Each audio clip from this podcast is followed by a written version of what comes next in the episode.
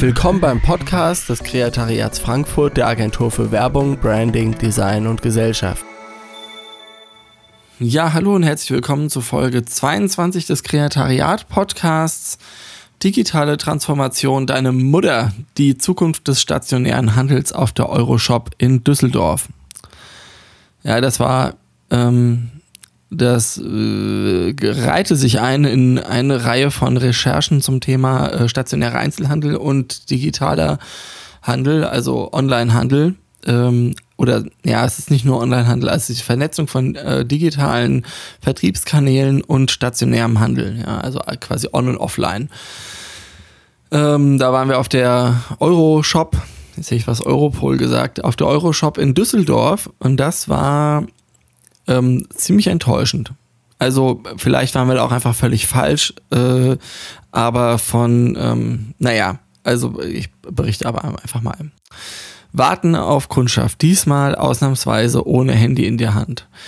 Äh, die Versteifung auf Waren in einem Regal wird ihn und seine Kollegen den Job kosten, bevor er in Rente gehen kann. Warum sich so viele Unternehmen mit der Umstellung auf digitale Abläufe schwer tun, verstehe ich nicht. Martin Sorel von WPP hat mal gesagt, dass der digitale Umbau eines Unternehmens vergleichbar mit dem Wechsel von Triebwerken eines Flugzeugs sei, also während es fliegt. So war, so weit weg. Wieso finden Einzelhändler keine Antwort auf die digitale Transformation der Gesellschaft, die seit zehn Jahren im Gange doch bald abgeschlossen zu sein scheint? Eine Spurensuche auf der Euroshop 2020. Was kommt eigentlich nach Verzweiflung? Panik? Ist dann der Mut der Verzweiflung schon wieder weg? Auf der Euroshop in Düsseldorf geht es jedes Jahr um den stationären Handel und alles, was damit zu tun hat.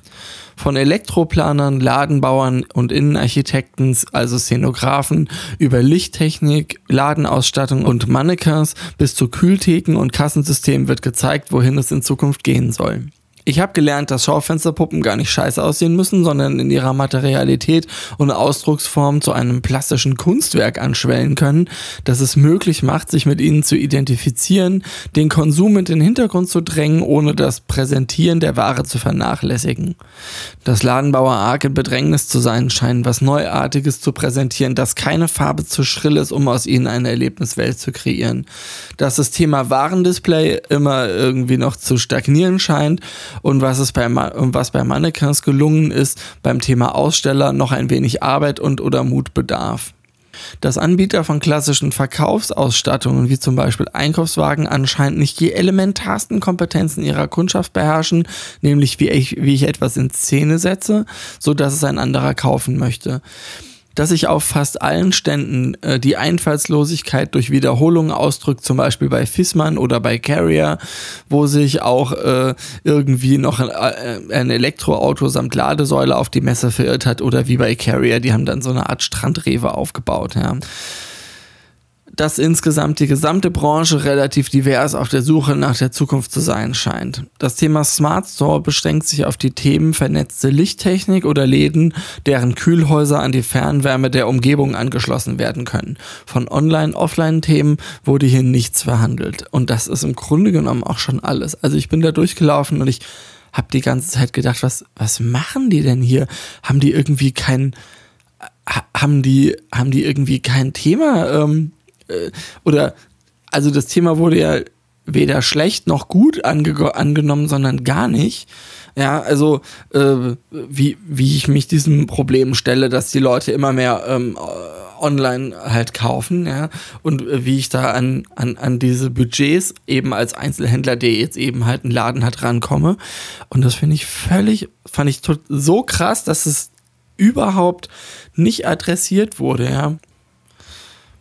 Also es gab dann immer wieder so einzelne Läden, Attrappen, die eben aufgebaut und mit irgendwelchen Produkten bestückt wurden. Also die Plastiktomaten sind jetzt auf jeden Fall in Europa komplett zusammengezogen und auf der Euroshop verwendet worden. Ja, es gibt jetzt wahrscheinlich in ganz Europa keine einzige verfügbare Plastiktomate, während die ähm, Euroshop läuft oder jetzt Wasserflaschen und so. Aber es war alles halt so repetitiv. Also äh, unendliche Wiederholungen, irgendwelche schicken Arrangements. Also es gab dann so irgendwelche Kühltheken, in denen so Ursus Verli-mäßig Gemüse auf aufgebahrt wurde, ja, also aber wo einfach völlig klar ist, es ist total praxisfern, also die Leute würden das innerhalb von drei Minuten zerroppen, ja, ähm, dann so äh, irgendwelche Präsentationsformen eben, wo dann so äh, Bäckerregale äh, einfach an graue Wände gehängt wurden, an denen keine Grafik war, nichts er erklärt. Das ist so ein Foto, was ich gemacht habe.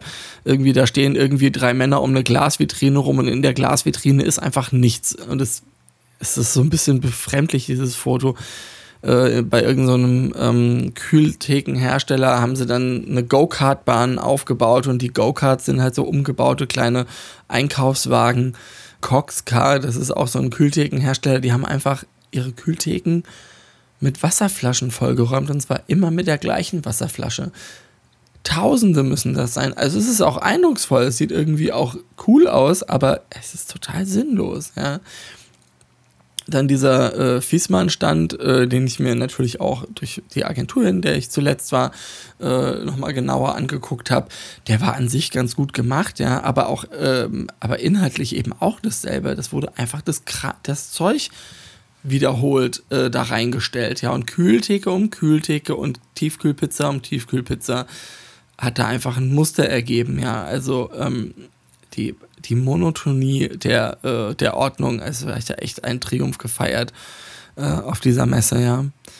Genauso repetitiv, wie diese Waren eben auf dieser Messe aufgestellt waren, genauso denkt im Grunde genommen auch der Einzelhandel so, wir haben hier eine Ware, wir räumen das in irgendwelche Regale rein und dann tun wir das bei uns in den Laden ähm, und dann machen wir die Tür auf und dann wird schon jemand reinkommen, der es kauft. Ja. Und das ist einfach genau diese Katastrophe des Einzelhandels und das haben die anscheinend immer noch nicht kapiert und das ist bei dieser ähm, bei dieser Messe einfach total rausgekommen, ja.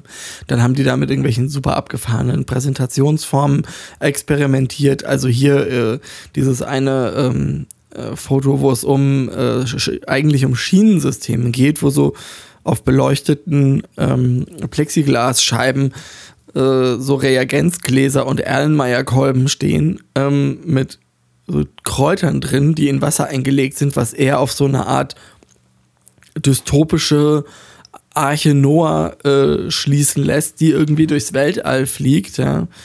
Ähm, also es war wirklich äh, ja, relativ enttäuschend. Und da haben wir uns äh, vorgenommen, okay, also da ist auf jeden Fall noch einiges zu tun. Und zum Thema Einzelhandel wird es in Zukunft bei uns auch noch mehr zu hören geben. Zum Ende möchte ich noch darauf hinweisen, dass Sie alles, was Sie hier im Podcast hören, auch unter www.kreatariat.de in unserem Blog nachlesen können.